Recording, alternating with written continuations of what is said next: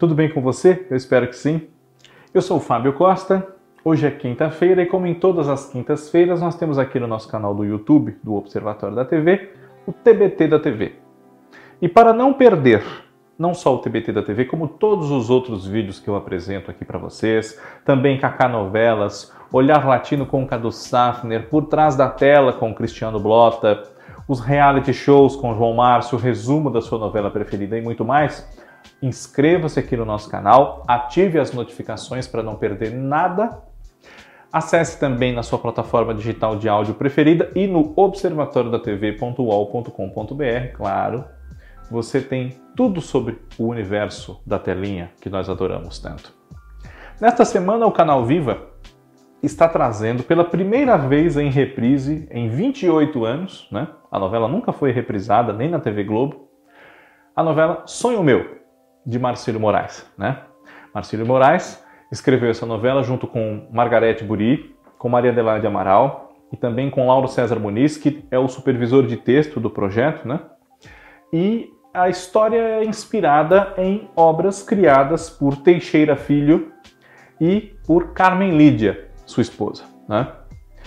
É, uma dessas obras que inspiraram Sonho Meu é uma novela da TV Tupi chamada Ídolo de Pano, que foi exibida no horário nobre, né, na faixa das oito, entre 1974 e 1975. Ela competiu nesse período né, com as novelas da TV Globo desse horário Fogo sobre Terra, de Janete Claire, e Escalada, de Lauro César Muniz. E chamou bastante atenção, né? É, teve uma parcela de audiência muito interessante, garantida para a TV Tupi, que naquela ocasião vinha, especialmente nesse horário das 8, é, num bom momento, né? Desde Mulheres de Areia, em 1973, depois Os Inocentes, né, as duas novelas da Ivani Ribeiro, e Ídolo de Pano prosseguiu com esse bom momento da faixa das oito da emissora. Que história contava essa novela? Que estava no ar então aí há 46, quase 47 anos. Os protagonistas são uma jovem chamada Andrea, a Elaine Cristina era a intérprete, não é? e dois irmãos muito ricos, Luciano que era o papel do Tony Ramos, e Jean, que era o Denis Carvalho. Os dois são netos de uma mulher muito rica, dona de uma tecelagem, a Madame Pauline de Clermont, personagem da Carmen Silva. Né? E ela desejava muito que o Luciano, que gostava muito de farrear, não tinha grandes preocupações na vida, né? não era exatamente um mau rapaz, mas muito descompromissado, né? Ela gostaria muito que o Luciano se interessasse mais pelos negócios da família. Por quê? O Jean, que tinha muito interesse nos negócios da família e tanto interesse tinha que queria passar o irmão e a avó para trás e tomar conta de tudo, né? Ele tinha uma carreira já em ascensão como médico, né? Clinicava na, na clínica do Dr. Mário Fontes, que era o personagem do Serafim Gonzalez, o pai da sua noiva, a Flávia, que era a personagem da Susana Gonçalves, né? Dr. Fontes era casado com uma mulher muito ciumenta, desagradável mesmo, a Dona Guiomar, que era interpretada pela Lucy Meirelles, né? E tinha com ela também outro filho, Sérgio, que era o Cleston Teixeira. Pois bem, uh, então como Jean já tinha uma carreira de médico em pleno desenvolvimento, tinha tudo para dar certo, né? ela desejava despertar no Luciano um interesse maior por aquilo tudo da tecelagem, né, todo o patrimônio da família que seria dele fatalmente quando ela viesse a faltar. Né? Andréia é enganada por Jean, né? ela que é uma moça pobre, humilde, filha de um, de um ferroviário, o Zé Manuel, que era interpretado pelo Silvio Rocha, né? e que tinha um outro filho também ferroviário, o João papel do Everton de Castro, né? ela se deixou enganar pelo Jean, é, iludida por ele, usada e jogada fora, né? e ela engravida. Né? Também tinha uma, uma irmã pequena da Andréia e do João, que era Cristina, salvo engano da minha parte, interpretada pela Elisa D'Agostino. E a Andréia, ela desperta também o carinho, a atenção do Luciano. Né? O Luciano, inclusive, resolve se casar com ela embora ela esteja grávida do Jean e é expulsa de casa pelo pai, o Zé Manuel, muito moralista, né? uma pessoa de princípios muito rígidos que não ia aceitar, nós estamos falando dos anos 70, né? não podia aceitar dentro de casa uma filha solteira, grávida, né? e depois com esse neto que não tinha pai.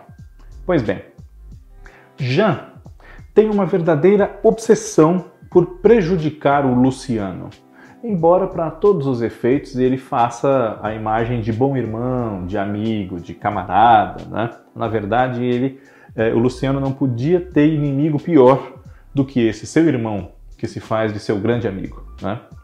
E o relacionamento dele com a Andrea ocorre para desespero, para desilusão da Luísa, que é a personagem da Glauce Graeb, filha de Dona Magda, a Yara Lins, e do Dr. Gondim, personagem do Rildo Gonçalves.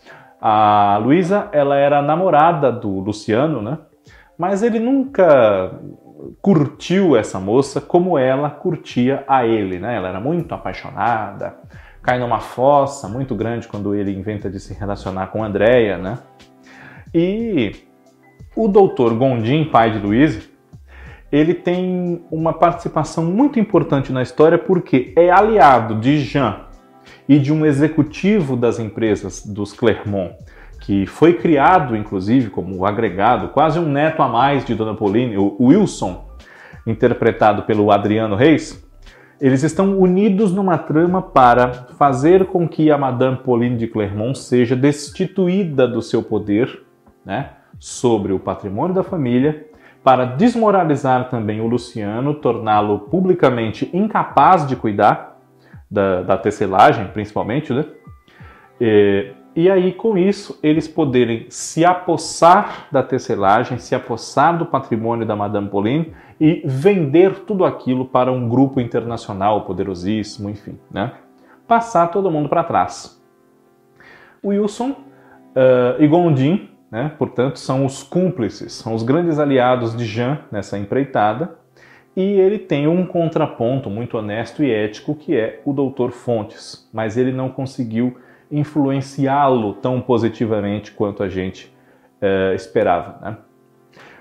Na verdade, Jean não é neto da dona Pauline, da Madame Pauline de Clermont. Ela o criou como tal, né? mas ele era filho de uma enfermeira, a Maria Amélia, interpretada pela, Lu... pela Luísa, não, pela Laura Cardoso, e fruto de um caso que ela tivera na sua juventude com um empresário muito rico, Mário Jorge de Nassau, que aparece no decorrer da novela, tentando se dar bem com ela, reconquistá-la inclusive, e os dois, naquela altura da vida, tentarem formar uma família com esse filho, que é quando então o Jean descobre que não é neto, uh, biologicamente falando, da Madame Pauline de Clermont. Né? Esse personagem, Mário Jorge de Nassau, é interpretado por um dos pioneiros da nossa televisão, Walter Forster. Né? E Jean vai ficando cada vez mais perturbado e cada vez mais obcecado por tomar conta desse patrimônio que ele acredita que lhe pertença e não permitir que Luciano se dê bem na vida. Né? Tem um complexo de inferioridade muito grande.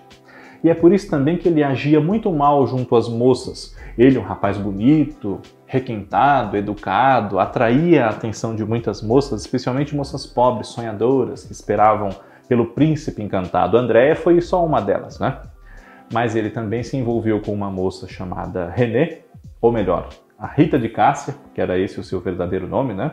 O papel da Denise Del Vecchio, de um comportamento misterioso, a gente não sabia muito bem qual era a dela, e também com uma das empregadas dos Clermont, a Ma Márcia, Márcia, né? salvo engano da minha parte, que era Maria Rita Ruri, que a interpretava. E uh, a novela transcorre com Luciano até certo ponto.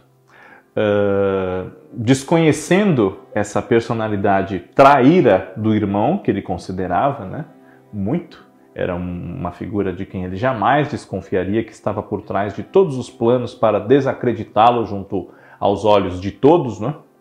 E ele decide deixar de ser um rapaz descompromissado e passa a fazer valer os estudos e os esforços que a avó queria que ele fizesse para assumir as empresas um dia, né? E para isso tomava aulas com o professor Weltman, que era o personagem do Xandó Batista, né? Essa novela tem muitas intrigas provocadas pela, pelos envolvimentos românticos de Jean com várias moças, né? Pela, pela ambientação de parte da história no hospital, na clínica do Dr. Fontes, né? Pelo triângulo formado entre Andréia, Jean e Luciano e pela, pela questão de que os conflitos desses personagens acompanham a disputa justamente pelo controle do dinheiro da família Clermont, né? Então era um folhetim até certo ponto irresistível, né? que realmente fez bastante sucesso e é uma das poucas novelas que, depois do, do domínio, da hegemonia da TV Globo no cenário não só de dramaturgia como aqui da televisão brasileira, né? foi uma das poucas novelas que ganhavam capa de revista nas revistas especializadas como Amiga, né? na década de 70. Outros casos, né? É, foram, por exemplo, O Profeta, já em 1977, 78, né?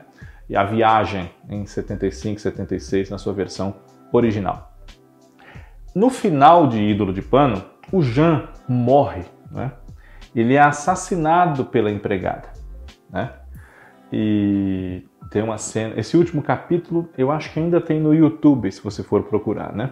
Ele, ele infelizmente é, quando é ferido a bala, né, ele rola uma ribanceira, assim, um morro que tem muito próximo ali da TV Tupi, né, onde eles faziam as cenas externas na região do Sumaré, aqui na capital paulista. Né. Além dessas pessoas que eu citei, desses artistas todos, a novela ainda tinha no elenco, como curiosidade, por exemplo, a presença de Claudete Troiano, numa das suas investidas como atriz, né? Uh, Linda Gay, Geni Prado, Abraão Farc, né? uh, Silvio Francisco, Ilquias de Oliveira, uh, Tereza Cristina Arnaud, Jonas Bloch, né? Silvia Leblon, que era Joana, que se envolve romanticamente com o João, que era o Everton de Castro, como eu disse, né? entre muitos outros.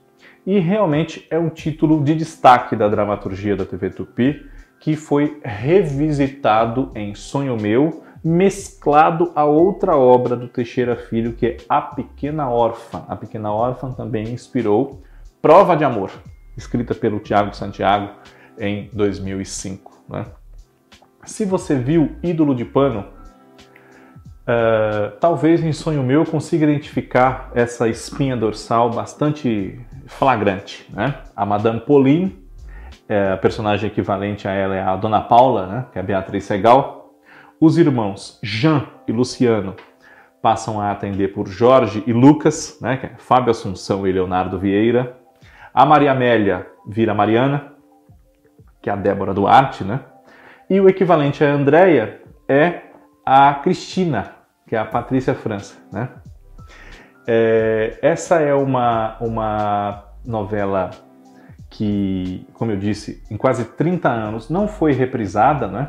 Então agora ela tem um público que gostaria de revê-la, porque era criança na época e se lembra da Lalesca, né? que era a Carolina Pavanelli.